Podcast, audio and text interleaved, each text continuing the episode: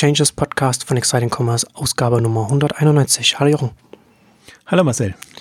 Heute wollen wir mal wieder über Amazon reden. Wir haben ja in den letzten Monaten, was das ganze letzte Jahr so ein bisschen zurückgehalten, kann man schon fast sagen. Es waren ja viele andere spannende Themen. Und irgendwie hat sich das so ergeben, dass wir da gar nicht so intensiv über Amazon gesprochen haben wie so 2016 zum Beispiel. Da war relativ viel. Ähm, aber passiert natürlich nach wie vor extrem viel bei Amazon. Und heute wollen wir uns so ein bisschen an ein größeres Update mal ein bisschen versuchen und da äh, mehr die Richtung Innovation und smarte Geschäftsmodelle und du hast ja jetzt äh, auf Exciting Commerce ja auch einen Beitrag vor, vor geraumer Zeit geschrieben über, über das Discount-Thema, ne? also wie, wie Amazon da bei, bei der Preisgestaltung rangeht.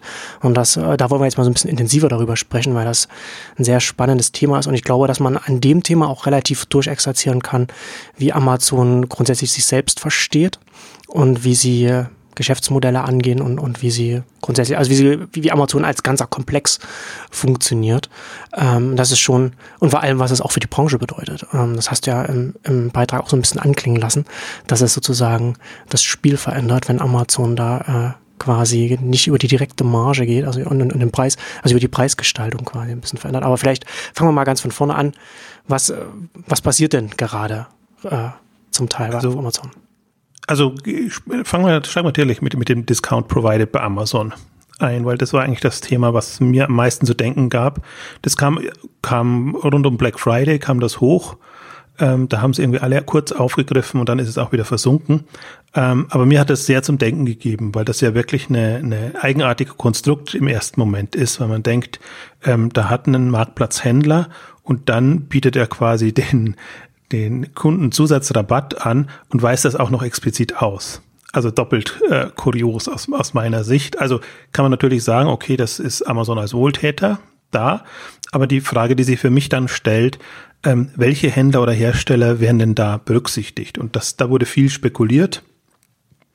Ähm, und das ist auch nicht wirklich nach, äh, also berechenbar. Und ich glaube auch, äh, Amazon tut wahrscheinlich gut daran, das den Händlern auch nicht zu sagen, weil sie das natürlich dann im Hinterkopf behalten können. Ähm, deswegen ist das so ein Überraschungsmoment äh, da drin. Aber ich fand das einen extrem smarten Zug. Äh, und alle haben jetzt in Richtung spekuliert, dass das ähm, quasi das, dem Preiswettbewerb geschuldet ist, weil Walmart angreift, weil andere angreifen und dass sie dann halt mit bestimmten Produkten nicht mehr so wettbewerbsfähig sind, also sie vielleicht selber nicht im, im Sortiment haben, ähm, dann ohnehin nicht reagieren können und dann quasi die Händler in Anführungszeichen subventionieren müssen, damit sie dann entsprechend äh, wettbewerbsfähige Preise haben. Und daran glaube ich halt nicht. Also ich also das ist für mich nicht das Denkmodell von Amazon. Also, mhm. dass sie schon im Prinzip aggressiv sind und das machen, ja. Aber das, äh, ich finde, die, genau diese Lösung hat, die kann man aus unterschiedlichsten Richtungen denken. Ein Moment könnte sein, ich subventioniere den Preis. Ja, einer, einer der Gründe. Also vielleicht ein ganz bekannter Grund, äh, gerade wenn gerade Stichpunkt äh, Walmart, ne, Amazon hat ja damals auch äh, gerade mit Discountpreisen mit gegen Diapers.com gearbeitet, äh, von das der äh, das Marklor Startup also quasi mit, mit, mit Preiskampf kaputt gemacht. Also wenn sie wollen, können sie das schon machen und das ist sicherlich auch einer der Gründe. Aber das ist jetzt nicht der einzige Grund oder, der, oder vielleicht auch nicht, mehr, nicht mal der Hauptgrund. Ja, aber für mich, der, der Punkt ist ja für mich, ja klar, Amazon wird immer über Preis arbeiten und, und, und das machen. Die Frage ist aber nur, verlieren sie damit? Das, hm, das ist ja, ja, der große Punkt. Ja. Das ist das, genau. was mir dann zum Denken gegeben hat. Was, was gleicht das aus? Quasi, was sie da an Discount geben. Und dann haben wir ja die ganzen Themen gehabt, oder man sieht ja, was Amazon gerade extrem vorantreibt, Werbung, Vermarktung, dass, dass Hersteller irgendwie, äh, also schon, ich habe es im Beitrag auch beschrieben, aggressiv gebeten werden, also in den Jahresverhandlungen, äh, auch entsprechend diese Angebote zu nutzen und ihre Produkte zu promoten und irgendwie andere äh, äh Angebote, Services von Amazon zu nutzen, die immer im Hintergrund äh, laufen. Und ähm, so, finde ich, muss man sich das auch ein bisschen vorstellen, dass, dass Amazon unterschiedlichste Erlösströme hat, ähm, die dann auf den Kunden oder auf das Produkt bezogen werden. Und Amazon zum Beispiel, für Amazon sind ja auch Händlerkunden im Marktplatzmodell. Das heißt, sie, sie rechnen ja eher die, die, die, den Deckungsbeitrag dann pro Händler oder pro wirklichen Kunden, Endkunden dann und nicht so sehr produktbezogen. Und das klang auch, ich fand es auch, in dem Interview ist leider, also Ralf Kleber hat ein sehr ausführliches Interview gegeben, jetzt zum, zum Jahreswechsel auch nochmal, wo nur hängen geblieben ist, äh, Amazon wird jetzt auch stationär oder irgendwann kommt Amazon auch, auch stationär, hat er sich halt dann irgendwann breitschlagen lassen, was nachvollziehbar ist. Sie haben es in den USA und irgendwann, aber ja, äh, naja. will jetzt da nicht einsteigen, aber in dem Interview sind sehr viele ähm, Aspekte angeklungen und unter anderem hat er eben auch sehr ja, wie soll ich sagen, jetzt, jetzt patzig würde ich jetzt, patzig ist das falsche Wort, aber sagen wir sehr klar äh, ähm, gesagt, einfach, vielleicht geht es uns gar nicht um die Marge, wenn wir jetzt im Lebensmittelhandel quasi ähm, Angebote äh, auf die Beine stellen. Und ähm, das ist, das bringt einen immer wieder zum Denken, weil man dann einfach merkt, ähm, Amazon ist, kommt von den Services ist servicegetrieben, glaube ich, inzwischen sehr stark. Marktplatz und servicegetrieben, also Plattform und, und servicegetrieben. Und alle Dienste werden so etabliert. Und ich glaube, man kann sich von dem Gedanken verabschieden, dass, dass Amazon klassisch noch als Händler agiert. Ich glaube, das hat sich spätestens vor seit fünf, sechs Jahren oder mit dem, ich glaube, mit dem, seitdem die, die Web-Services so Anklang gefunden haben, haben sie mehr oder weniger alles, denken sie alles eher in Services. Also ob es jetzt intern machen, weiß ich nicht, aber aus, aus externer Sicht jetzt, jetzt betrachtet. Und dann kommt eben Prime Now sofort das Marktplatz, dann kommt Amazon Fresh, was sehr schnell Marktplatz wird. Also alles wird sehr schnell Marktplatz und Marktplatz ist für mich jetzt auch Service-Komponente, die einem einfach andere Erlösströme äh, ermöglicht. Und dann, äh, ich, ich, mir hat das auch eine andere, wo, wo mir das auch äh, extrem klar geworden ist, eigentlich erstmals, wir hatten ja mal K5 Cruise und äh, hatten da auch Amazon als Thema und, und unterschiedliche Themen und da hatten Tarek Müller sehr klar, es war sehr früh äh, auch nochmal verdeutlicht, wie weil, weil die, weil wir hatten auch Hersteller da und die haben natürlich äh, sich gewundert, äh, dass die Verhandlungen nicht so laufen wie üblich und dass Amazon quasi wurscht ist, was, was der Händler will oder wenn es um das Produkt geht. Und hat da einfach nochmal sehr nüchtern verargumentiert, dass Amazon einfach seinen Deckungsbeitrag runterrechnet oder mehr oder weniger automatisiert runterrechnet, äh, was sich am meisten trägt. Ähm, da ein bisschen, ich glaube, die, die, und das finde ich das Spannende, da, da sehr viel mehr Kundenorientierung reinfließen lässt in die Kennzahl, ähm, als, als andere das tun. Ähm, und die genaue Formel oder genaue wird man nicht wissen. Also das ist hm. immer eine Frage, welche Prioritäten setzt man. Aber man, man, kann sich davon verabschieden, dass Amazon ein klassisches Produkt- oder Einkaufssortimentsgetriebenes Kalkulationsmodell äh, fährt, ja.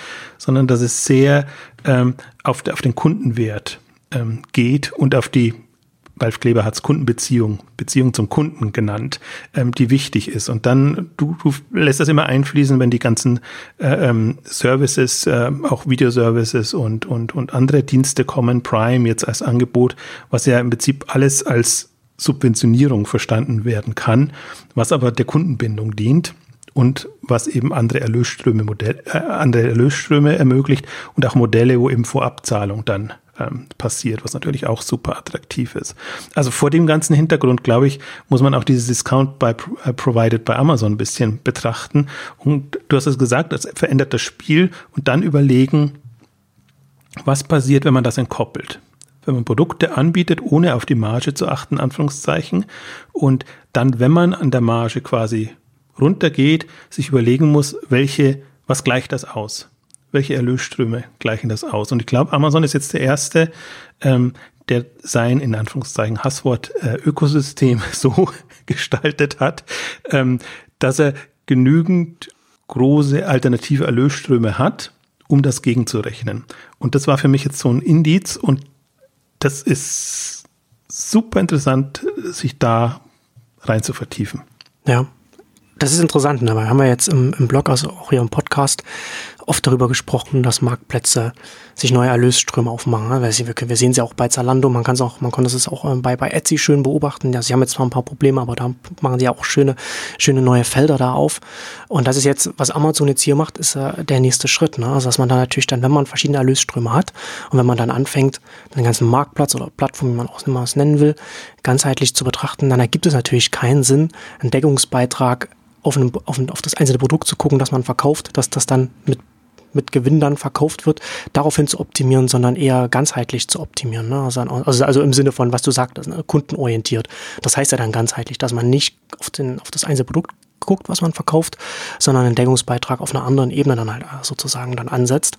Und ja, das ist schon, das ist natürlich dann auch schon in, intern ein bisschen Finanzjongliererei, so kommt das ein bisschen in die Richtung. Aber das ist natürlich, ne, das ist genau die Entwicklung, die wir jetzt sowohl im Onlinehandel aus, auch in anderen Bereichen sehen. Wenn wir jetzt einen klassischen Händler sehen, äh, oder, oder, oder ein Unternehmen, dann ist das wie eine, wie eine, wie eine Pipeline. Ne? Da kommen was, da kommen was vom Lieferanten, kommen Sachen rein dann wird irgendwas damit gemacht, der Händler stellt es in den Laden oder wie auch immer und dann wird's dann wird's dann wird's verkauft. Na, eine Plattform ist natürlich äh, oder ein Marktplatz funktioniert ja ganz anders. Da kommen da gehen ganz viele Sachen rein und ganz viele Sachen gehen raus und man ist so eine Ebene, auf der auf der ganz viele Sachen passieren und, und sich verschieben können und genau das passiert hier auf der auf der Preis- und der Deckungsbeitragsebene. Ja, das Interessante ist natürlich dann auch, dass ein Amazon dann selber bestimmen kann, was, was ist denn das, mit was sind wir zufrieden? Ja mit, mit welchen Umsatzlevels. Man schafft sich einen Handlungsspielraum. Ja, und, und das kann, kann zum Teil durchaus niedriger sein, als, als, als es möglich wäre, sagen wir es mal so rum. Mhm. Und dann kommt ja immer die Unterstellung, ähm, Amazon muss eben nicht auf den Gewinn achten und kann eben extrem Preisdruck machen. Und ich glaube, die zweite Komponente, die man immer auch noch sehen muss, dass Amazon Cashflow getrieben ist und im, im Zweifel natürlich dem, dem Wachstum Vorrang gibt und, und lieber bei der, ja, jetzt will ich es bewusst eigentlich nicht Marge nennen, aber lieber beim Ergebnis, sagen wir es mal so allgemein, ähm, Abstriche macht, solange das eben über den Cashflow, der ja auch eben wieder Investmentmöglichkeiten und äh, bietet, ähm, wieder reinkommt. Und das ist ja eigentlich das Faszinierende, dass sie das äh, jetzt, was, was dem, dem positiven Cashflow angeht, das Durchhalten mit ihren 20, 25, zum Teil 30 Prozent Wachstum also es relativiert sich jetzt ein bisschen, weil äh, die Webservice sehr stark sind. Deswegen ist natürlich jetzt in dem, was man vielleicht Handelsgeschäft bezeichnen möchte, ähm, ist es etwas niedriger geworden jetzt von den Wachstumsraten, was bei dem Niveau absolut nachvollziehbar ist. Ähm, aber das ist eine ähm, faszinierende Geschach äh, Sache, finde ich. Ja, ja, absolut. Das ist ja dann sozusagen, worüber wir hier jetzt reden, auch so ein bisschen die andere Seite der Medaille, über die wir zum Beispiel auch hier im, im Podcast mit Alexander Graf gesprochen haben und wo, wo Alexander ja auch auf den Kassenzonen auch viel darüber redet.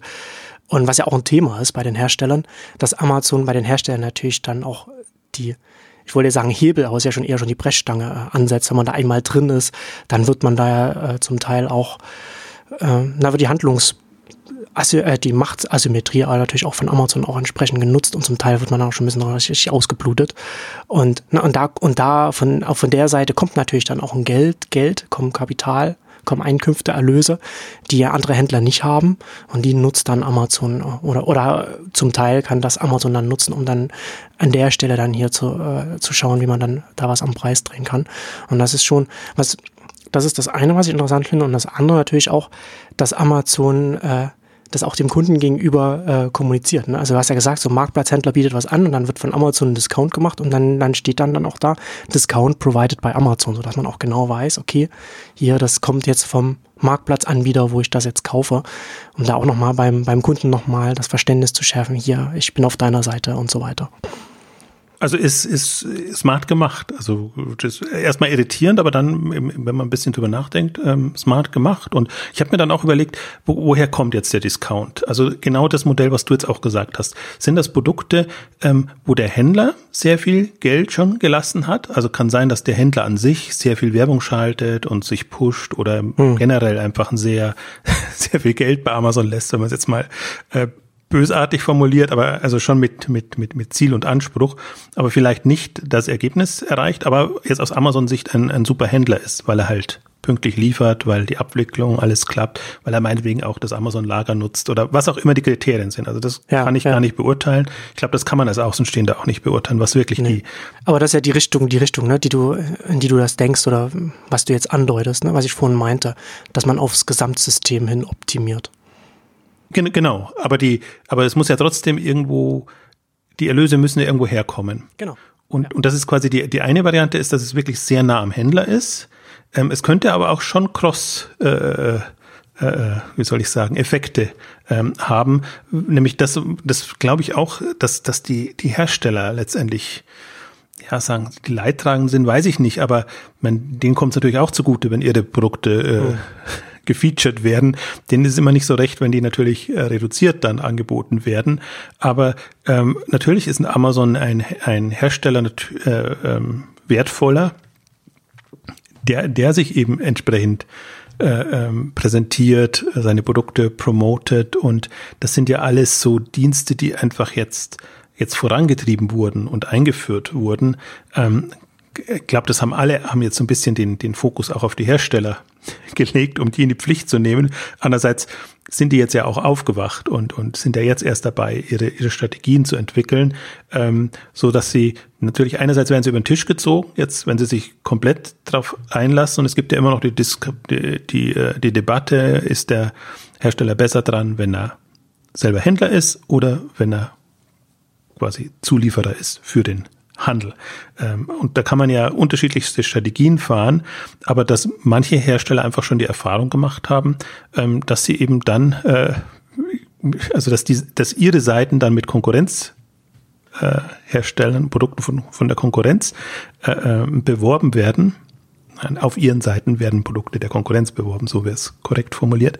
Ähm, also das sind halt alles dann so die, fiesen Spielchen jetzt aus Sicht der Hersteller, ne? aber aus, aus einem Ökosystem und Marktplatzgedanken absolut verständlich, dass man sich da, dass man da den Wettbewerb fördert und, und wenn man, das ist auch mal so eine, das kann man auch äh, unterstellen, dass es fies ist, aber sagen wir, im Sinne des Kunden quasi den, den Wettbewerb fördert, kann man ja alles immer so auslegen, dass das nur äh, dessen Sinne dann äh, letztendlich passiert.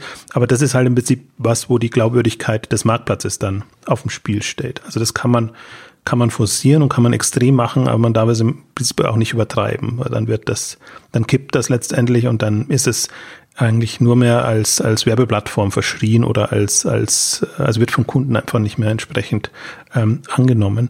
Ich glaube, soweit ist Amazon noch nicht, aber, und, aber wenn, dann finde ich, ist es eher auf den Produktdetailseiten, wo sich das abspielt, wo man dieses, wo man sich manchmal denkt, uiuiui, das ist jetzt aber schon sehr am Rande des äh, Guten, aber jetzt aus Kundensicht, als Prime-Kundensicht, Vielbesteller, dem fällt vielleicht gar nicht auf oder, oder der, der, der hat ja eine ganz andere ähm, Wahrnehmung jetzt von, von Amazon jetzt wieder als, als Service oder als bequeme Einkaufsmöglichkeit. Also finde ich schon faszinierend, weil das ist ja, ist ja erst der Anfang. Also ich, ich, ich bin ja so in dem einen oder anderen Beirat von, von Startups und sage denen immer, egal was für Geschäftsmodelle machen, denkt doch auch mal über alternative Erlösquellen nach, denkt danach, wie ihr Versicherungen, Banken und Autohersteller letztendlich anzapfen könnt, weil denen ist im Prinzip wurscht, wo die Zielgruppe ist. Äh, und äh, es, es ist im ersten Moment nicht naheliegend, dass E-Commerce-orientierte Seiten ähm, solche Partner gewinnen. Aber für mich ist das immer das Extrembeispiel, dass ich mir sage, denk doch auch mal in eine andere Richtung und ähm, das ist auch bei, gerade bei Startups in unterschiedlichen Phasen kann man das ja auch überlegen. Am Anfang hilft einfach ein großer Sponsor, zum Beispiel hilft einem Marktplatz sehr und bringt einen dann einfach über die Monate oder die Jahre. Ähm, am Ende wird man andere Geschäftsmodelle haben, die wahrscheinlich das gar nicht mehr äh, notwendig machen. Ähm, aber ich finde, so um die Ecke muss man einfach denken. Und das ist für mich der Punkt, smarte Geschäftsmodelle, dass man wirklich wegkommt von dieser Eins zu eins Logik. Es muss am Produkt sein, es muss an der Provision sein und, und, und es muss immer direkt an dem Element sein, um das man sich im Kern kümmert. Und ich glaube daran nicht dran, oder das sehe ich genau als die tolle Chance und Möglichkeit im Online-Bereich oder wenn man es mein, mein Unwort digitalen Bereich, ähm, dass man das halt so steuern kann. Ich versuche immer, um das, das Wort quer zu subventionieren, zu vermeiden, weil ich, ich finde, das ist keine Subvention, sondern das ist, das ist ein smarter Ansatz, Einnahmen und Ausgaben auszugleichen. Und in beide Richtungen muss man ja optimieren. Und ähm, ich finde, das sieht man jetzt natürlich bei Amazon sehr stark und wir haben sie an anderen Beispielen mal, mal durch äh, äh, exerziert jetzt auch. Es gab ja Infos zu, zu dem Dash-Button und, und, und zu so Sachen. Ähm, da würde ich aber gerne auf die andere Ausgabe verweisen, wo wir wirklich mal smarte Geschäftsmodelle auf Basis dieser neuen Geräte ähm, durchdekliniert haben ähm, oder Prime Now oder, oder andere. Ähm, das sieht man ja. Aber wo halt beim Dash-Button sieht man es ja auch schön, wie sie da äh, nicht einfach die die Dinge unters Volk bringen und dann hoffen, dass sie gedrückt werden, sondern auch mit den Herstellern zusammenarbeiten und die Hersteller das dann auch quasi mit finanzieren und so weiter, ne? Dass sich da Amazon auch da äh, Gedanken macht. Und das ist schon, also was man, was man, glaube ich, auch hier bei dem Thema auch schon jetzt sehen kann, ist, dass das, was du jetzt angedeutet hast, ne, dass natürlich sich, man, man sich Gedanken machen muss, auch als, als Online-Händler in die Richtung, weil man jetzt sehen kann, wenn jetzt ein Amazon so etwas macht, wie konkurriert man denn dann mit so einem, mit so jemandem, ne? Weil das natürlich dann, weil, weil, der, weil der Kunde natürlich schon immer noch auch mit, mit auf den Preis schaut. Es sei denn, man ist Prime-Kunde, dann ist einem eh alles wurscht man bestellt sowieso nur bei Amazon. Aber man will ja zumindest die anderen noch irgendwie noch erreichen. Und wenn jetzt ein Amazon jetzt äh, so auch, an, wenn Amazon an den Preis rangehen kann, dann geht ja ja genau ins, in, dann geht Amazon ja genau ins Herzen des, des Handels. Ja, das ist der Punkt. Deswegen kann man gar nicht früh genug und schnell genug damit anfangen, sich alternative Erlösströme äh, aufzubauen und, und zu sichern und zu experimentieren. Das ist ja auch alles, das ist ja immer leichter gesagt als getan. Und man muss ja wirklich auch die, die Mehrwerte dann verargumentieren können. Und ich, ich glaube aber sehr, also ich, ich finde, wo sich's entscheidet, vermute ich jetzt mal, ist wirklich ähm, Hersteller in Kooperation mit dem Service. Und ich nenne es jetzt mal bewusst nicht Handel, weil ich finde, die größte, Gefahr, größte Gefahr für den Handel geht von den ganzen Serviceanbietern aus. Also die jetzt aus dem Servicegedanken ähm, herkommen. Und es kann auch ein Hersteller sein, der direkt an den, an den Endkonsumenten verkauft, eben auch mit entsprechenden Services. Ähm, deswegen ist es immer, eigentlich der Punkt ist, welche Mehrwerte liefere ich da? Also auch in einem Amazon gibt ja ein Hersteller nur Geld, wenn er in irgendeiner Form einen Mehrwert bekommt. Und das heißt eben, ja, das schöne Wort Brand Solutions oder irgendwelche äh, hochwertigeren Seitendarstellungen besser gefunden werden. Ähm, das sind ja alles so, so Momente, oder also durchaus auch glaube Branding-Effekt, wenn man jetzt mal rein von, der, von den Verkaufsaspekten äh, weggeht. Ähm, da hat ja immer ein Hersteller auch noch andere ähm, Erwartungen. Und das machen ja auch viele schon. Also es ist ja nicht so, also die, die, die Werbekostenzuschüsse gibt's seit eh und je und auch Notebooks billiger oder, oder Media Saturn oder andere haben ja dieses Geschäft und, und zapfen die Hersteller an. Aber ich glaube halt, das kann sehr viel ausgefeilter und kreativer noch gehen, beziehungsweise ich, ich würde sogar so weit gehen, dass es, dass es eine, eine, eine zunehmende Symbiose gibt äh, zwischen den beiden Parteien. Also dass man sich sehr auf die Herstellerbedürfnisse einlässt und dann eben als Händler Serviceanbieter ähm, entsprechende Angebote anbietet, also entweder entwickelt und, und dann auch anderen anbietet. Ähm, aber ich glaube, dass der, das ist ja auch im Interesse des Herstellers. Die suchen ja alle nach alternativen Vertriebsmöglichkeiten. Und natürlich ist Amazon immer das, ich finde immer so, es ist erstaunlich gerade in der aktuellen Entwicklung, so verschrien Amazon ist, so sehr laufen sie Alibaba nach momentan. Das ist eine ganz eigenartige Geschichte, finde ich, äh, dass nur weil Alibaba in China unterwegs ist, ähm, tut man sich da viel leichter, weil man das als neuen Markt äh, sieht, den man, den man erschließen kann. Ähm, Im Prinzip hat man aber noch ein viel restriktiveres Umfeld und hm. hat noch viel weniger Chancen da, sich emanzipiert wirklich zu, zu positionieren. Also ich finde, das ist aus beiden Sichten spannend ähm, zu überlegen. Und ich glaube, wenn ich das jetzt weiterdenke und Richtung smarte Geschäftsmodelle, glaube ich, muss, befruchtet sich das auch gegenseitig. Also deswegen freut mich auch jetzt, wenn man jetzt so einen Trend jetzt in den letzten Jahren, 2016, 17 gesehen hat, ist ja wirklich die, die, die Öffnung der Hersteller. Also, dass, dass die jetzt auch bereit sind, äh, digital zu denken, Online-Strategien zu entwickeln, Amazon-Strategien zu entwickeln. Und ich glaube, je, je mehr sich die öffnen ähm, und die Chancen, aber also nicht die Gefahren sehen, die sehen sie eh, sonst würden sie sich nicht öffnen, weil der Druck da ist, ja. aber auch die Chancen sehen. Ja. Und ich wollte aber schon gerade sagen, so ist jetzt nicht, dass sie jetzt dem Onlinehandel mal was, was Gutes tun wollen, sondern den Her die Hersteller stehen, je nach, kommt aber auch auf, auf, den, auf die Kategorie, auf den Markt an, aber schon noch mit, der, mit dem Rücken auch so ein bisschen äh, an der Wand, ne, weil, weil sich da ein ganzes, weil sich ein ganzes Ökosystem gerade dreht. Also wenn, wenn, wenn TV, die klassische TV-Werbung oder massenmediale Werbung, TV, Zeitung und so weiter, das alles nicht mehr funktioniert äh, und gleichzeitig online neue Marken hochkommen und, und dann mit einem konkurrieren, die rein online getrieben sind, na, dann muss man sich auch als etablierter Hersteller mittlerweile, also schon seit einer, seit, seit einer Weile sehr viele Gedanken machen, wie man was man online überhaupt machen will oder wie man sich in dieser ganzen neuen Welt positionieren will. Und dementsprechend ist man dann auch natürlich dann auch offener gegenüber Online-Händlern.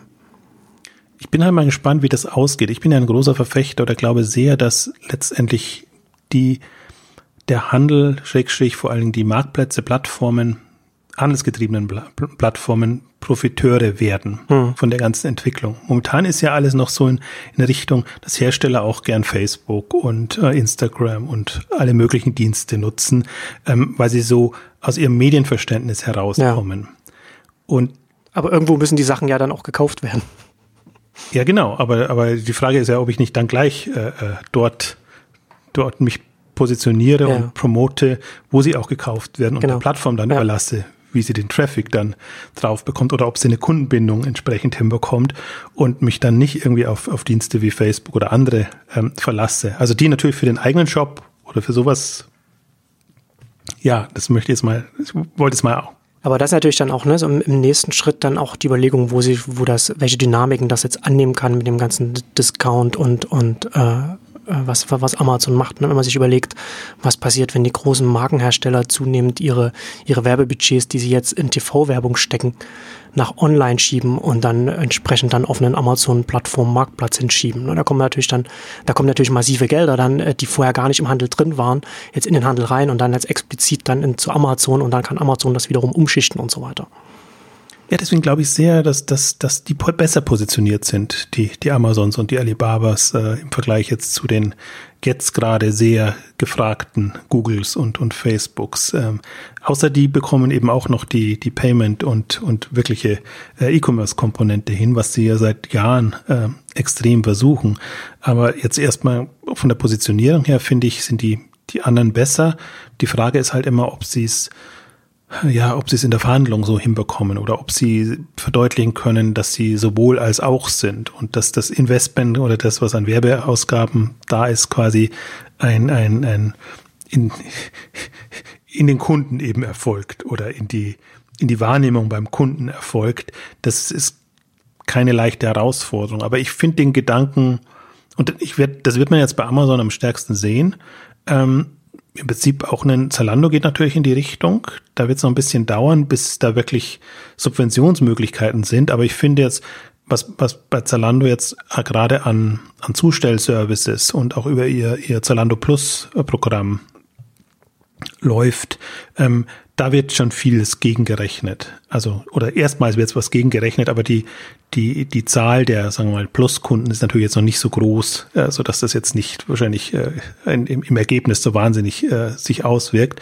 Ähm, also das, da muss schon mehr Volumen kommen und da müssen im Prinzip mehr, mehr Kunden auch jetzt in dieser also meinetwegen ihre 19 Euro zahlen pro Jahr, dann ist das ja schon mal ein, ein, ein anderer Hebel. Das macht jetzt ein Zalando auch noch nicht reich, aber ist eine andere Denkweise. Und ich glaube, und das, das, das ist auch das Spannende, finde ich, dass das Prime kostet Geld, Zalando Plus kostet Geld, viele andere kosten kein Geld, ähm, sind natürlich auch gut zur Kundenbindung, aber sie schaffen es eben nicht, äh, Budgets umzuverteilen, also anders zu allokieren und umzuverteilen. Und ich glaube, ähm, darum muss es so ein bisschen gehen vom Denkansatz, weil diese, diese preisliche Flexibilität oder auch Unflexibilität, die du nur durch die Marge hast oder durch deinen guten oder schlechten Einkauf, ähm, die wird nicht reichen. Und es ist ja ohnehin, also meine Hypothese oder die Hypothese von anderen ist ja auch ohnehin, dass, dass der Handel mit Nullmarge auskommen muss. Äh, weil, weil das ist self-fulfilling, dass das immer, immer weiter runtergeht und dass irgendwann mal gar nichts bleibt.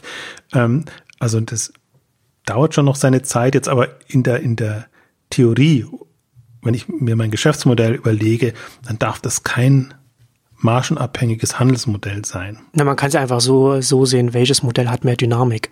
Und das, und das Modell mit, mit mehr Erlösströmen, das, wo, man, wo man mehr als Anbieter die Möglichkeit hat, äh, dynamisch das anzupassen, das hat natürlich auch mehr, mehr Dynamik und dementsprechend wird es mehr Kunden anziehen äh, und, und, und also vom, vom, vom gesamten Angebot her natürlich dann ganz anders. Und dementsprechend, ne, also, also jetzt hier, ne, ein Amazon-Marktplatz, der, der, der Discount geben kann und dann ein klassischer Händler, der ganz klassisch auf Einkauf setzt, guten Einkauf und, und äh, die Marge ganz klassisch macht, hat einfach weniger Spielraum äh, und ne, über den Zeitraum. Ne? Also es ist ja nicht, dass man jetzt, wie sieht's nächstes Jahr aus, sondern die Frage ist ja, wie sieht's in 10 Jahren oder in 15 Jahren aus oder in 20? Und da sieht man ja schon, dass das eine Modell hat einfach mehr, mehr Dynamik.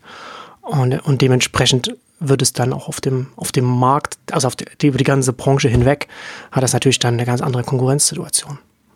vielleicht auch, auch nochmal eine Idee zu vermitteln. Ähm, das sind alles so Themen, die witzigerweise im Handel nicht so gut ankommen oder weil, weil sie natürlich irgendwie so, so in Quer treffen. Aber dieses, dieses Jahr ja viel über Treasure Truck äh, geschrieben mhm. und wie, wie intensiv das vorangetrieben ja. wird. Ähm, jeder sagt dann so ein Quatsch, also das kannst du nie, äh, unter Margengesichtspunkten vernünftig äh, fahren, aber ist ja eigentlich ein, ein Modell, ein Promotion-Modell, äh, wo, wo, wo eher der, der Werbeeffekt und, und äh, so wie wenn du, wenn du eigentlich kostenlos Produkte gibst, also ich meine, die sind teurer, deswegen gibst du sie halt preisgünstiger weg, aber im Prinzip, die sind wieder vom, vom Hersteller unterstützt dann letztendlich. Das ist so ein Modell und Prime Wardrobe haben wir ja auch eine eigene Ausgabe gemacht. Ähnlich auch aus einem Servicegedanken heraus. Wie kann ich Mode anders präsentieren, liefern und, und wieder zurücknehmen? Ähm, auch nicht unter Produktgesichtspunkten gedacht, sondern eben aus, aus Service-Gesichtspunkten. Ähm, Prime Now hatten wir schon, die Dash-Geschichten hatten wir intensiv ähm, besprochen. Ähm, vielleicht, äh, um noch ein bisschen jetzt auch im, im zweiten Teil auf die Innovationsthemen einzugehen. Ähm, ein, ein Thema, das ich da sehr spannend finde. Also Alexa müssen wir gar nicht so jetzt im, im, im Kern reingehen. Das ist nochmal eine eigene Welt. Da hat man jetzt ja auch mitbekommen, dass äh, Werbung ähm, da ein Thema sein wird oder in irgendeiner Form. Ähm, ich fand die ganze Eco-Welt, die jetzt entstanden ist, auch in diesem Jahr, also im letzten Jahr 2017, ähm, Eco-Look, Eco-Show, Eco-Dot, Eco, was weiß ich, also die gibt's ja inzwischen äh, in, in mannigfaltiger Form, ähm, die Geräte. Ähm, ich fand jetzt in dem Fall aber fast die, die visuellen ähm, spannender, äh, weil man dann eben auch nochmal sieht, dass das ist jetzt oder hatten wir in der einen oder anderen Ausgabe ausgedeutet, angedeutet, ist gekoppelt an ein Gerät. Da hast du nochmal andere, mehr Möglichkeiten. Aber zum Beispiel mit interessanterweise EcoLook ist noch nicht am deutschen Markt. EcoShow, das später gestartet ist, gibt's auch schon am deutschen Markt. Also ich weiß ist nicht genau, warum, was, was Amazon abhält, EcoLook, was ja quasi so das Styling-Angebot ist, ähm, noch nicht international auszurollen. Ähm, Echo Show ist ja mehr. Ne, Echo Show, um das nochmal zu sagen, also Echo Look ist, ist der Echo mit, da lässt man sich dann fotografieren oder, oder, oder stellt sich dann, kann das so festhalten äh, vorm, vorm, vorm Schrank und Echo Shows das mit dem, mit dem, mit dem Monitor, falls man das jetzt nicht, nicht auf dem Schirm hat. Also die, die Namen sind auch, sage ich mal, ein bisschen, naja, schwierig, weil man, weil man selbst, wenn man sich damit beschäftigt, man, man das nicht immer gleich, welches war jetzt das mit dem Screen und welches war das mit der Kamera, ist ein bisschen schwierig. Ähm, ja, also ich glaube, dass natürlich das eine, e- Ecolog ist natürlich sehr viel stärker an den einen Service äh, gebunden und von daher vielleicht auch ein bisschen schwieriger mit dem, mit dem Ausrunden, äh, äh, weiß ich nicht. Aber interessant finde ich auch bei dem Echo Show, da sieht man auch nochmal schön, um jetzt mal so im größeren Kontext das kurz anzureisen, äh, dass die großen Plattformen, also die ganz großen Konzerne, äh, über die man jetzt auch, auch viel spricht, dass die sich natürlich gegenseitig auch ein bisschen im Weg stehen, weil sie miteinander konkurrieren. Weil Echo Show jetzt zum Beispiel hatte eine YouTube-App, dann hat es die wieder nicht gehabt, dann war es wieder da, dann war es aber nur, dann war es aber nur quasi nur die mobile, nur, nur eine Webseite, die in einem, in einem Rapper halt dargestellt wurde, was glaube ich vom, vom, vom, naja, von der User Experience glaube ich auch nicht so gut ist. Äh, aber selbst das hat jetzt äh, Google nochmal äh, gesperrt, weil sie nicht zufrieden sind, wie Amazon, was Amazon da macht. Und Google natürlich auch unzufrieden ist, dass sie da, äh, dass sie wollen ja auch ihr Google Home verkaufen und Amazon verkauft es nicht und so weiter und so. Ne? Da gibt es auch so diese, diese Querelen und dann Ne? Also das ist dann auch, wie, wie, wie attraktiv ist dann auch ein Echo-Show, wenn dann kein YouTube dann da drauf ist, für ganz viele Leute. Ne? Also und, und da ist, also das finde ich auch nochmal interessant, weil die Konzerne da, die ja schon alle sich jetzt so gegenseitig ein bisschen in, in die Quere kommen. Und gerade Amazon und Google sind auf einem massiven Konfrontationskurs gerade, weil Amazon natürlich genau in die, in die, was wir jetzt auch drüber reden, ne? so Werbung auf dem Marktplatz, das geht genau da rein, wo es Google wehtut.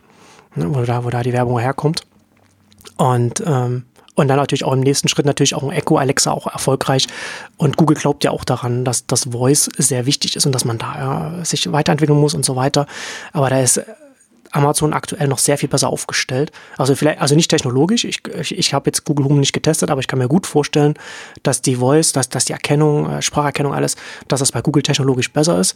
Aber Amazon hat aktuell einfach, es hat einfach die Produkte in den, in den Haushalten. Ne, und hat einfach eine, ist ja vom, vom Plattformgedanken her schon viel weiter. Ne? Alexa, also man hört jetzt, man kann ja quasi jede Woche gibt es zwei, drei Ankündigungen, wo jetzt ein Alexa als nächstes integriert wird. Das hat man hört man von den ersten Laptops, in die es integriert werden soll äh, und so.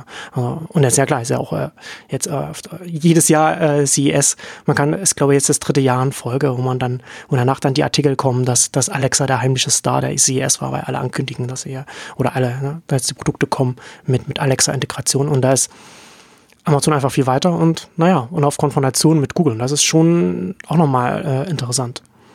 Frage ist immer, was ist der Standard da? Und ähm, Alexa, Amazon hat es einfach hinbekommen, dass es jetzt das coolere Produkt ist. Wobei ich jetzt nicht wüsste, ob Google jemals schon in Anführungszeichen ein cooles Produkt an sich hatte. Also es hat immer nützliche Angebote und tut sich mal dann sehr schwer, wenn es in den ja wirklich Endkundenbereich äh, wo der Coolness-Faktor auch eine, eine, Rolle spielt, reingehen. Aber interessant eigentlich jetzt, dass beide ja im Vergleich jetzt zu Apple zum Beispiel eine eher offene Strategie fahren, aber dann trotzdem eben im Zusammenspiel oder eigentlich im Gegenspiel ähm, nicht zusammenkommen, weil, weil sie eben natürlich schon mit Hintergedanken arbeiten, wo das mal enden soll. Jetzt im ersten Moment würde man sich wundern, weil ja, ihr, ihr propagiert doch eigentlich immer, dass ihr mit Schnittstellen arbeitet, dass ihr überall präsent sein wollt und äh, dass das quasi so die, also offen ist, ist relativ. Ja, das sieht man ja immer schön, dass das ja schon nur äh, Lippenbekenntnisse Unternehmen ist. Natürlich offen, wenn es einem was nützt, wenn man viele kleine mit an Bord holen kann, aber nicht offen, wenn man mit jemandem auf Augenhöhe dann äh, irgendwas, mit jemandem, mit dem man direkt konkurriert auf Plattformebene. Das so offen ist man natürlich dann, dann natürlich am Ende des Tages dann doch nicht. Nee, na, natürlich nicht. Aber also ich finde es jetzt aber interessant jetzt quasi die, wir haben jetzt diese, also Echo Show gibt's, gibt's eben schon, kann man ein bisschen besser sagen. Und das war ja im Prinzip, Alexa kann jetzt auch sehen oder kann was zeigen. Das ist ja im Prinzip so der, das, das Motto gewesen in, in dem Bereich.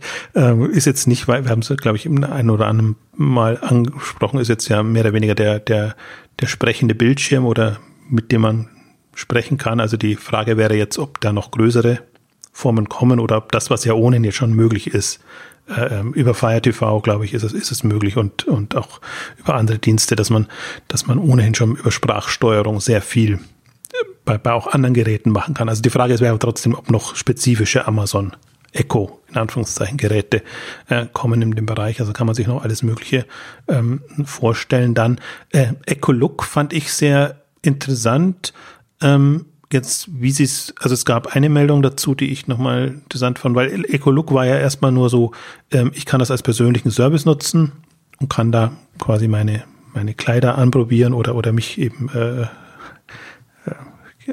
das für mich nutzen, das haben sie offenbar jetzt mit Spark integriert. Spark war ja mal so eine Social Network Ankündigung und bei Amazon muss man bei Social Networks ja immer so vorsichtig sein, ob die, ob die dann auch durchhalten. Das ist jetzt nicht unbedingt die, die Amazon-Stärke in dem Bereich. Aber das haben sie offenbar jetzt so integriert, dass man dann eben auch andere fragen kann und Meinungen einholen kann, ob man das, äh, ob das entsprechend passt. Wobei ich mich dann immer wieder frage, ob da unbedingt jetzt ein Spark neues Netzwerk notwendig ist oder ob das nicht besser mit den schon bekannten ähm, Diensten möglich ist. Aber auch da ist ja ein bisschen, da hängt Amazon halt hinterher. Dass in dem Universum jetzt nichts Eigenes dabei ist. Da müssten sie immer dann auf fremde Dienste äh, zurückgreifen. Insofern verstehe ich das schon, wenn sie jetzt erstmal versuchen, etwas Eigenes auf die Beine zu stellen. Und ich finde, das sieht man auch genau die Herausforderung jetzt mit, mit Twitch versus YouTube, was, was sie im Videobereich äh, versuchen voranzutreiben, jetzt mit diesem Spark, äh, ähm, was, was sie im, im Social Network machen, wo sie auch andere Experimente jetzt durchaus auf der Webseite haben, aber, aber da haben sie eben noch nichts, nichts hinbekommen und auch die Zukäufe. Goodreads jetzt im Buchbereich haben sie ja sehr viel zugekauft in dem Social äh, Bereich. Das sich aber nach dem Zukauf auch überhaupt nicht weiterentwickelt hat. Nee, eben, genau. Also das, das ist nicht. Und anderes, die Vorgänger sind eingestellt worden. Hm. Also so, so, so ja, Bookmarking-Dienst ist jetzt doppeldeutig, aber also äh, einfachere Dienste letztendlich. Ähm, also das ist, ist einfach, da hat, hat Amazon noch eine offene Flanke. Das, das müssten sie eigentlich noch, also sie haben noch, ja, was heißt eine, das waren jetzt zwei schon, also Video und, und, und Social, im Prinzip auch im visuellen Bereich. Wobei sie insofern nicht so eine offene Flanke ist, sondern dass sie da solche Sachen wie Goodreads, was ja da auch äh, im, im, Lesebereich zumindest da eine offene Flanke hätte sein können. Das haben sie einfach zugemacht, indem sie es gekauft haben. Also es wird ja nicht weiterentwickelt dann, da könnte natürlich was passieren, aber äh, da haben sie sichergestellt, dass auch nicht äh, irgendein Konkurrent zuschlagen kann. Aber das ist schon, äh, das, das stimmt schon. Da merkt man schon, dass sie einfach nicht, da haben sie nicht die Kernkompetenz, was Social Networks angeht. Und, und das fällt ihnen auch schwer, da irgendwas aufzubauen.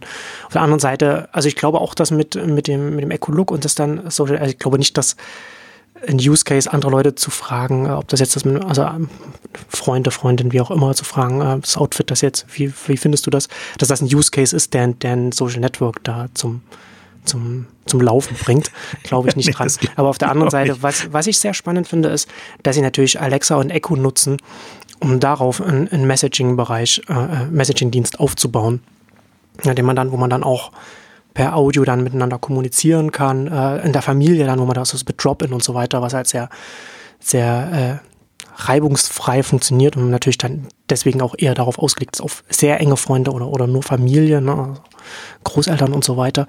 Und das natürlich dann auch mit einem, mit einer mobilen App Messaging so zu verbinden. Das finde ich schon, das finde ich schon spannend, weil man dann natürlich dann äh, eine Art hat, mit Familienangehörigen, Freunden zu kommunizieren, die man so nicht woanders äh, findet das könnte ein, also das hatte ich auch mal da äh, geschrieben, als sie es gestartet haben. Das ist so ein Einfallstor, also zumindest in der Theorie. Ob das dann tatsächlich klappen wird, ist sehr offen. Aber zumindest in, der Theorie ergibt das Sinn. Und ja, das wäre natürlich schon äh, so ein Amazon mit einem mit einem Social Network. Das wäre natürlich schon noch mal eine ganz andere Hausnummer. Und deswegen machen sie auch bei Twitch. Ne, dafür äh, schauen sie sich das ja auch an, dass sie da so eine Art quasi Twitter aufbauen, wo man den den Stars folgen kann, die dann so ankündigen können und so etwas. Das wäre natürlich dann schon das wäre nochmal was ganz anderes, wo sie ja nochmal ganz andere Möglichkeiten dann, also noch mehr hätten.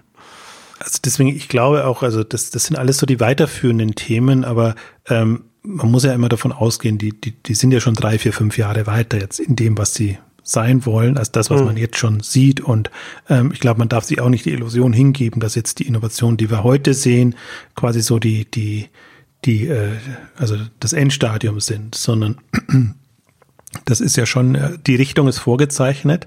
Und äh, ich finde gerade jetzt in, durch die Alexa-Welt ähm, ist einfach nochmal eine komplett neue Dimension dazugekommen. Und dann sieht man ja auch, wie man das denken kann, wie man da interagieren kann. Und ähm, das, das ja, also mit offener Flanke meinte ich auch wirklich nur, wo, wo sind die Kompetenzen jetzt der, der jeweiligen Player? Und dann ja. sieht man schon, die einen haben da Stärken und die anderen ja. da und die versuchen es auszugleichen durch Eigenentwicklungen und durch Zukäufe. Das klappt mal mehr, mal weniger gut. Ich habe immer das Gefühl, das klappt dann gut, wenn man wirklich eine, eine, eine, eine Zusatztechnologie zum Beispiel kauft. Also jetzt Alexa ist ja im Prinzip aus, aus Spracherkennung und, und, und äh, aus diesen, diesen Diensten quasi zugekauften Diensten rekonfiguriert worden und, und weiterentwickelt worden. Ähm, also dann klappt das gut, aber wirklich so, eine, so, ein, so, ein, so ein offenes Feld zu besetzen mit einem Zukauf, schwierig. Ich finde, Twitch ist auch noch so, also das, das ist schon wahrscheinlich eines der Beispiele, wo man sagt, das entwickelt sich, ist halt so in einem, im Gaming-Bereich oder im anderen Bereich jetzt positioniert und sie versuchen es immer so ein bisschen auch rüber zu bekommen. Ähm, aber da fehlt im Prinzip noch die Frauenanwendung, würde ich jetzt mal sagen. Das würde dem Ganzen sehr viel helfen, wenn man, wenn man einfach dann nicht so in der Zielgruppe nicht so beschränkt wäre. Aber das, das floriert ja für sich. Das ist ja, ja. schon. Ich würde auch sagen, so beschränkt muss man auch relativ sehen. Ne? Da haben sie ja schon, ne, da, da binden sie schon eine sehr junge Generation da erfolgreich in, auf der, auf der Plattform. Das ist schon auch ein guter Zukauf gewesen. Also was, was mittelfristig, langfristig angeht, was da die Potenziale sind. Sehr teuer, aber ich glaube auch jetzt perspektivisch gesehen gut, so wie man ja damals Google vorgeworfen hat, dass sie YouTube schon zu einem Wahnsinnspreis übernommen haben. Rückblickend einer, einer der, der vielleicht besten Akquisitionen aller, aller Zeiten. Also ein, ein auf jeden Fall äh, Top 3. Ja, würde ich, würde ich auch sagen. Und äh, ähnlich dafür war wahrscheinlich Twitch sogar noch günstig, aber war, war ja auch noch im Vergleich relativ äh, frühen Stadium. Also diese ganzen also Ent Entwicklungen jetzt, oder man sieht ja auch, wenn man es, wenn man so, man, man, sieht immer nur die Komponenten, aber die, die ganze die Auswirkung wird eigentlich erst in der Kombination dann äh, äh sichtbar. Und äh, vielleicht zum, zum Abschluss noch äh, Richtung Key nochmal äh, ja. zu gehen. Auch, ähm, also Key ist ja ohnehin, ähm, das ist quasi die, wenn man böse ist, die Überwachungskamera zu Hause. Und wenn man, wenn man, wenn man positiv ist, äh, das ist der, der Schlüsseldienst, also wo man quasi sein, seine Handwerker und seinen Paketdienst und alle, die man ins Haus lassen will, ähm, über Kamera ins Haus lassen kann und insofern aus der Ferne einen Zugriff auf die Wohnung und auf die Privatsphäre erlauben kann, ähm, die man so nicht hat. Insofern, ich finde schon smart gemacht. Ich finde, die Überwachungskamera ist jetzt für mich immer nur, also ist ja oftmals dann auch, wie es in der, in der, in der Presse dann rüberkommt. Ähm, so kann man es sehen, aber im Grunde ist es schon ähm, jetzt jetzt, wenn man es euphemistisch sagt, smarte Technologie jetzt für den, äh, für den Bereich. Und ähm, das, das sieht man einfach auch, dass sie viele Komponenten nutzen können. Und da haben sie jetzt Blink zugekauft. Ein vergleichsweise junges Unternehmen, also ich kannte das auch vorher nicht, das stutzt man ja dann immer. Ähm, also man hätte es schon kennen können, hat Finanzierung bekommen und, und ist schon äh, ähm, ja, äh, anerkannt gewesen und äh, aber war eigentlich eher so für, für Endnutzerprodukte bekannt. Und ich habe jetzt einfach mal unterstellt, sie haben es für Key übernommen, weil das wirklich so naheliegend ist. Die haben genau diese Kameraprodukte und haben sicherlich in der Pipeline auch noch andere Produkte, ähm, die eben genau da ähm, bei einem Zugang aus der Ferne, nenne ich es jetzt mal, ähm, helfen können. Ja. Und das fand ich eigentlich jetzt die mit eine der spannendsten Lösungen auch diese 2017 gebracht haben, jetzt perspektivisch. Hm. Ja, genau, blinkende Video-Türklingel, die sie da, also ich weiß nicht, ob es, ob es noch, äh, ob sie schon auf dem Markt ist, auf jeden Fall haben sie, haben sie sie angekündigt, was sie da, was sie da anbieten. Das passt auf jeden Fall direkt äh, zu Key. Ja, bei Key, also das, äh, ich hatte da noch einen kurzen Beitrag da äh, auf Neunetz geschrieben. Ich fand das ganz interessant, dass sie da, dass sie das äh, dass sie das auch gleich wieder mit dem Potenzial zur Plattform aufgesetzt haben, also dass das gleich wieder auch wieder ein Service ist, den jedes Startup oder jeder, jeder Anbieter, der ein, der ein Türschloss baut, das über das Internet vernetzt werden kann, um mal nicht das Wort smart zu benutzen, äh, dass, dass er das integrieren kann. Ne? Und dann ist er natürlich dann für, für einen großen Hersteller ist es vielleicht, hm, weiß ich, ist es eine Option, aber für, für ein Startup ist es natürlich dann noch was. Natürlich integriere ich das, weil ich dann auch die Hoffnung habe, dann bei Amazon auch noch gefeatured zu werden und so weiter. Ne? Da wird es, wird es zum No-Brainer und dann bekommt man, dann hat dann ist man schon mal da überall drin und dann kommt man dann leichter rein. Wir hatten da auch schon ein bisschen so in der Logistikausgabe ja auch schon ein bisschen drüber gesprochen. Aber ich finde es ganz interessant, dass man dann, ähm, wenn man auf der anderen Seite schaut, äh, als es Amazon Key angekündigt wurde äh, in den USA, hat man natürlich auch gesagt, ja, Walmart macht auch etwas ähnliches. Sie äh, arbeiten mit August zusammen. Und da sieht man schön den unterschiedlichen Ansatz. Der, wenn man erstmal so drauf hat, ja, beide machen was mit, mit smarten Türschlössern, äh, machen quasi das Gleiche, aber im Grunde genommen machen sie beide genau das Gegenteil. Amazon baut eine Plattform auf und Walmart äh, macht als Partner mit, mit August zusammen. Und August ist, ist die Plattform, auf die Walmart sich dann draufsetzt äh, und, und, nicht, und nicht Walmart das anbietet. Und da sieht man schon schön die, die Richtungen, in, in, die das, in die das geht. Ne? Da hat natürlich ein Amazon, ist sehr viel ambitionierter, aber auch etwas, was einem sehr viele mehr Möglichkeiten aufmacht. Und gerade, ne, wenn wir jetzt darüber reden, wie kann sich das denn gegenseitig befruchten, gerade in Amazon, das auch in, in Logistik reingeht, letzte Meile und so weiter. Hatten wir ja dann schon in der einen Ausgabe ja auch schon mal drüber gesprochen. Und das ist schon etwas, was man, ne, das muss man bei Amazon immer mitdenken. Ne? Selbst, äh, selbst die kleinsten Sachen, selbst die abwegigsten Sachen, es wird immer alles als, eine, als gleich als eine als eine Plattform gedacht oder also wenn man es auch wenn man es nicht Plattform nennen will, sagen wir als etwas gedacht, was überall andocken kann, wenn, wenn wir es mal so zusammenfassen wollen.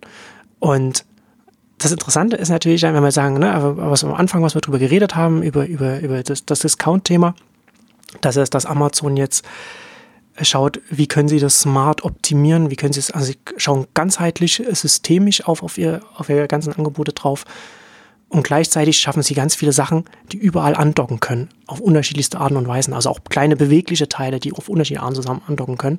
Und da sieht man, was da, was da mittelfristig dann halt eben auch möglich wird, wie, wie beweglich Amazon als ganzes Unternehmen dann auch wird, wenn es diese, diese Sachen dann miteinander kombinieren kann. Und das ist schon, ja, da muss man schon den Hut ziehen. Und da, da muss ich auch wieder dran denken, also als du vorhin sagst, dass äh, äh, auch so ein bisschen darüber, geredet wird, dass, dass Amazon Alibaba so hinterherhält oder ja immer so. Ich, ich habe ja mal jetzt, äh, als ich die letzten Jahre das so internationalen Entwicklungen dann immer verfolgt habe, da sieht man nochmal sehr deutlich, dass so ein Alibaba ja riesig, ja, aber, aber alles, was Innovation angeht und, und, und, und konzeptuell immer ein paar Jahre hinter Amazon, also immer Amazon hinterherhäschelt. Also ob das jetzt irgendwie, haben wir auch so einen Smart Speaker oder sowas, aber auch was, was Webservices angeht und was alle, alle anderen, alle möglichen Richtungen angeht, ähm, dass sie da schon genau gucken, was macht, was macht Amazon. Und da so innovativ ist Alibaba sicherlich auch an einer anderen Stelle, aber Amazon spielt da ganz oft schon auf einer ganz anderen, auf einem ganz anderen Level. Also ich würde eben auch sagen, deswegen würde ich Amazon im Zweifel immer ernster nehmen. Und das ist unfair oftmals anderen gegenüber, aber weil es eben gefährlicher ist. Und ich glaube auch, und man merkt es ja, wenn, wenn man darüber redet, man tut sich auch mit der Begriffswelt noch sehr schwer. Also wie, wie bezeichnet man das jetzt? Weil mit ja. Plattform ist immer alles oder nichts und, und äh, alles ist sofort gleich Plattform. Aber, aber das, was Amazon da macht und wenn man mal in Richtung integrierte Services, integrierbare Services denkt, in beide Richtungen, interessanterweise, du hast es angedeutet, dass man es in eigene Produkte reinnimmt oder dass man eben auf Basis dieser Services Anwendungen kreiert. Ähm, das ist, das finde ich das absolut faszinierende daran, weil diese Themen ja oftmals nicht so, das liegt ja nicht in der Natur der Themen, dass das möglich ist oder nicht möglich ist. Also wir sind ja eigentlich alle noch so geeignet, geeignet, geeignet, äh, geeicht, so dass wir Insellösungen äh, äh uns ausdenken und überlegen, wie, wie funktioniert das jetzt als Lösung für dieses Problem und nicht so sehr, wie, wie kann man da einen offenen, in Anführungszeichen integrierbaren Service drumherum stricken und das wirklich als, als Plattform aufziehen. Und das kann man so unheimlich gut von Amazon lernen. Ich bin auch immer wieder überrascht, weil ich glaube, man würde selber nicht so denken und nicht so draufkommen. Und im Nachhinein ist es dann immer gut verargumentierbar und sagt, ja, das ist smart jetzt irgendwie. Genau so muss man es machen, dass es, dass es irgendwie klappt. Aber das liegt nie in der Natur der Sache. Das finde ich immer so ein bisschen so, was heißt eine Herausforderung, intellektuelle Herausforderung, dass man wirklich auch mal dann, dann sagt, okay, ja, so, so so kommt's jetzt, aber wie hätte es auch kommen können? Gibt es Alternativen in dem Bereich oder warum machen die das jetzt genau so? Und ähm, ich finde, der, die Wette ist einfach mit Alexa so gut aufgegangen. Ähm, ich glaube, das hat sie nochmal so unheimlich viel weitergebracht, weil ich mir vorstellen könnte, dass das Firephone und, und solche Geschichten, die wären bestimmt auch so angelegt gewesen und äh, da das schon von Grund auf nicht geklappt hat, äh, keine Chance. Aber wenn man jetzt Alexa versus Kindle zum Beispiel, die, die Kindle-Welt nochmal sieht, oder wenn man jetzt eben diese neuen ähm, Welten ähm, sieht, sieht man schon, da sind schon Quantensprünge nochmal drin, äh, was da an was da an, an, an Hirn reingesteckt wurde, damit man das dann entsprechend so hinbekommt. Und sehe ich ähnlich, äh, also beide Beispiele, die du jetzt genannt hast. Immer wenn, wenn ich einen Walmart dann höre oder irgendwelche andere, die dann plötzlich irgendwelche Google-Services meinetwegen nehmen, um bewusst zu signalisieren, wir machen eine Anti-Amazon-Welt, wo du aber genau siehst, das ist wirklich so eine Notlösung oder das kannst du gar nicht so integrieren, dass du einen, einen, einen, einen dass du es so hinbekommst, dass es wirklich mit Amazon konkurriert. Und äh, Alibaba ähnlich. Also das, das ist schon, also ich bin jetzt kein so Freund von immer nur die Technologie nach vorne stellen und die, die Fahne hochhalten. Ähm, die, die ist es oftmals bei Amazon, aber ich, ich, ich finde mindestens so wichtig ist einfach die, die, diese Service-Denke und die Integrierbarkeit und auch die damit verbundenen Geschäftsmodelle. Und die hat jetzt Amazon ja alle von, von SaaS-Modellen bis zu Zusatzerlösen oder so.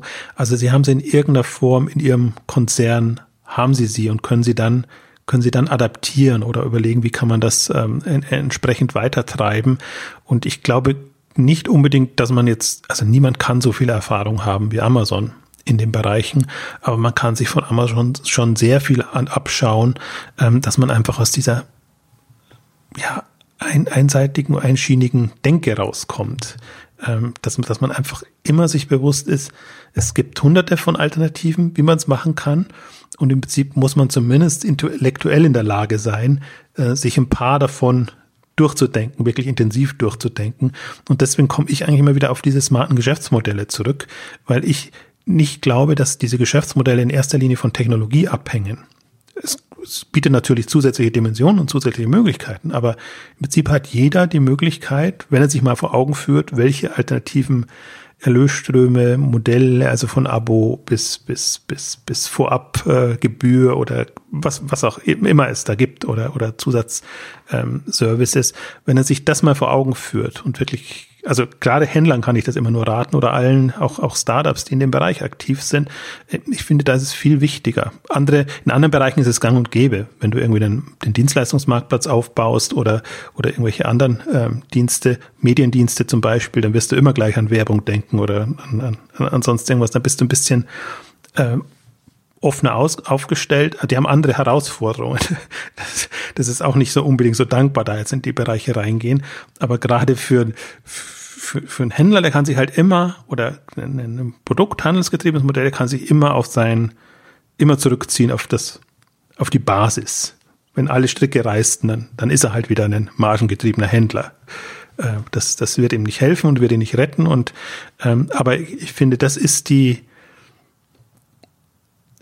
also die Denkrichtungen, das, die, die Gedanken sollte oder müsste sich jeder machen. Und ich, was mich freut jetzt in der Entwicklung, dass wir zumindest im Basisbereich mal vorbei äh, vorangekommen sind. Also muss man auch einem About You und einem Zalando danken, aber Media Solution und Brand Solutions zumindest denkt jetzt mal schon jeder für sich, ob er das hinbekommt, ob er, ob er wirklich so gut ist und, und, und das entsprechend dann so gut oder so, so groß ist, ob das alles anzubieten kann. Und das sind jetzt schon, schon mal zwei Denkrichtungen, wo hm. ich sage, okay, bringt einen nochmal weiter. Vielleicht das dritte ist noch die Fulfillment Services, ja. sind im Prinzip die.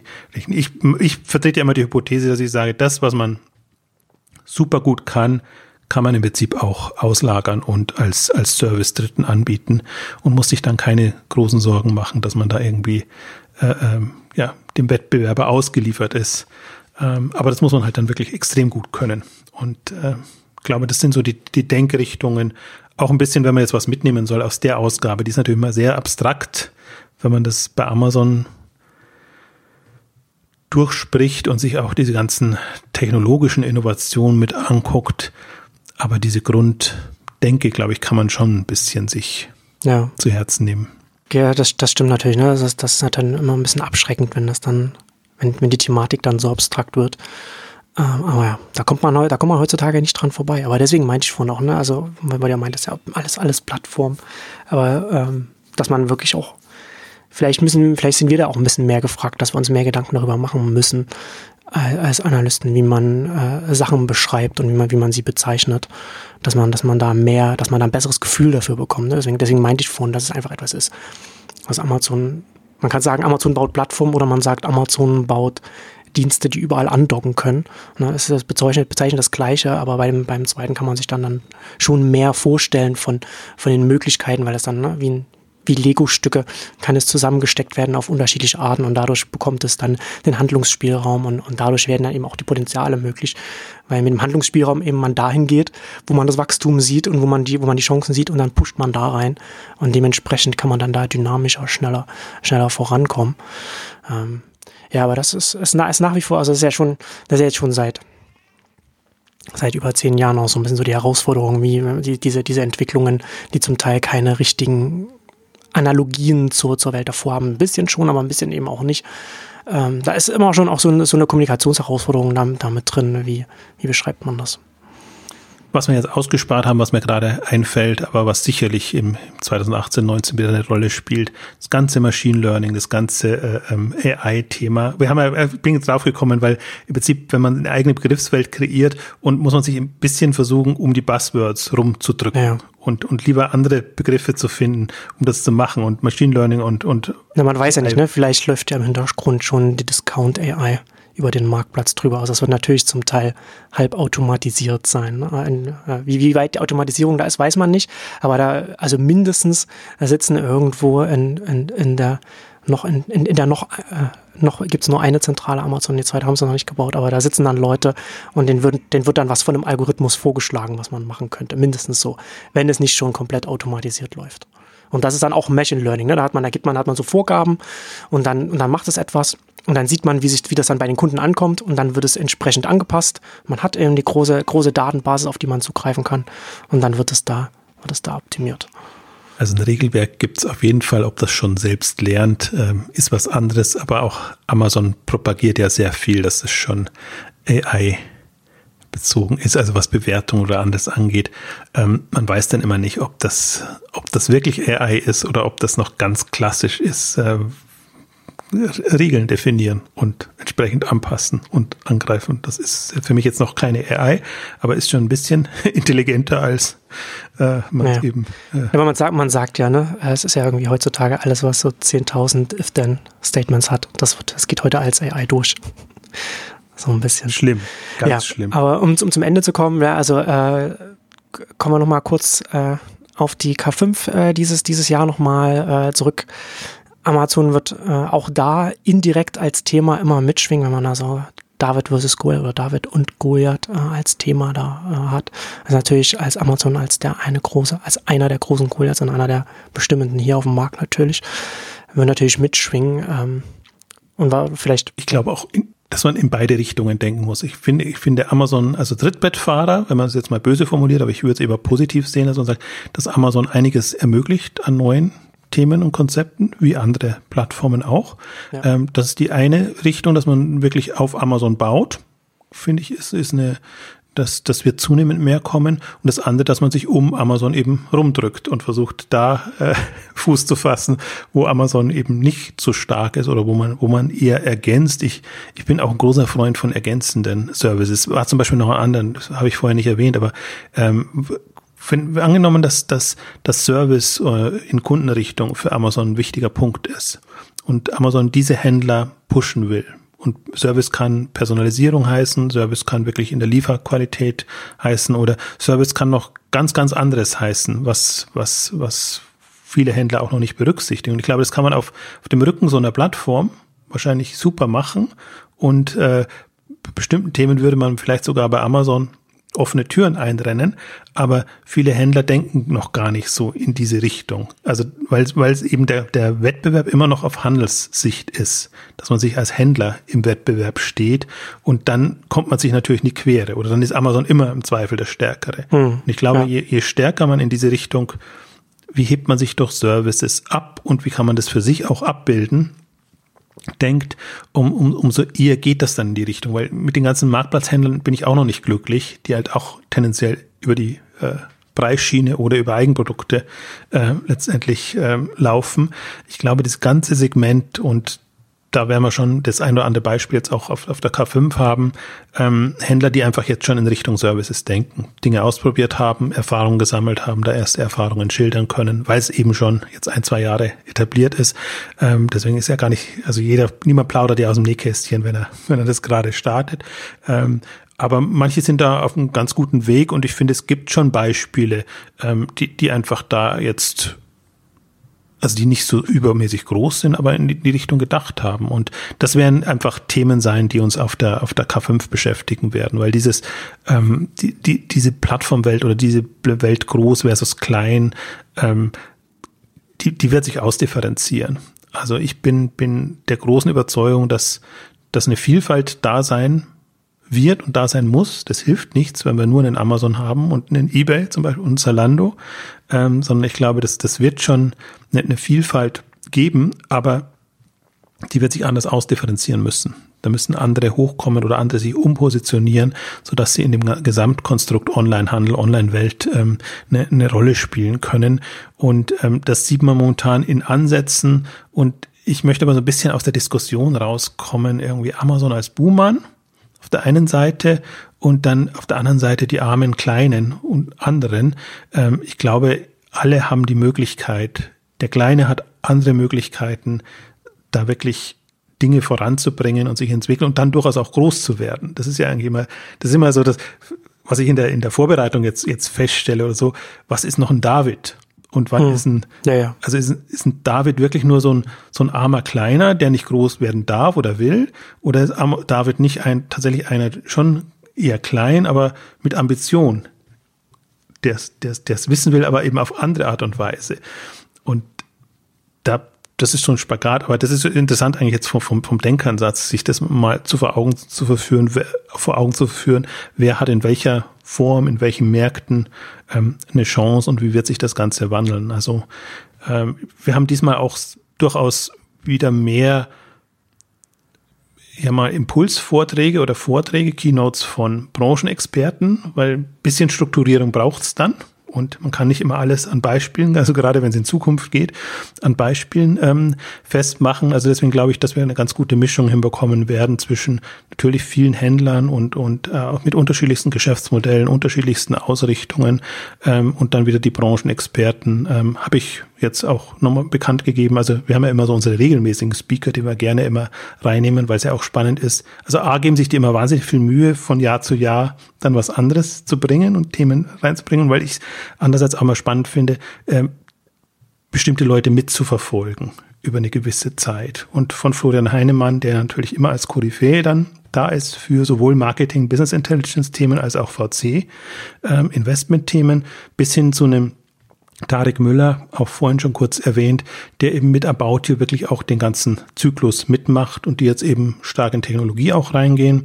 Ähm, also das ist so, dass Rupert Bodmeier immer mit wirklich guten Impulsvorträgen, der versucht auch dann jedem was, also dass jeder was mitnehmen kann aus, aus seinen Vorträgen.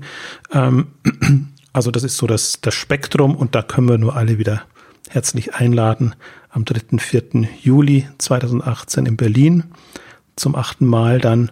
Und äh, ja, das Thema haben wir erwähnt, David und Goliath oder David versus Goliath, je nachdem, wie man es will. Ich bin inzwischen, äh, äh, gehe bei mir in Richtung, es wird eher Symbiose sein als wildes Gegeneinander. Also das ist zumindest meine, mein Anspruch. Kam ein bisschen auch durch dich angeregt in der David versus Goliath Ausgabe, dass man eigentlich dann sehr schnell zu dem Punkt kommt, ne, dass, dass sich da Symbiosen herausbilden und dass, dass gerade eine Plattformwelt eigentlich nicht, klar, die werden alle sehr groß und mächtig, aber denen hilft es nichts, wenn sie dann komplett alleine dastehen. Genau. Und damit kommen wir zum Ende unserer smarten Amazon-Ausgabe. Vielen Dank fürs Zuhören und bis zum nächsten Mal. Tschüss. Tschüss.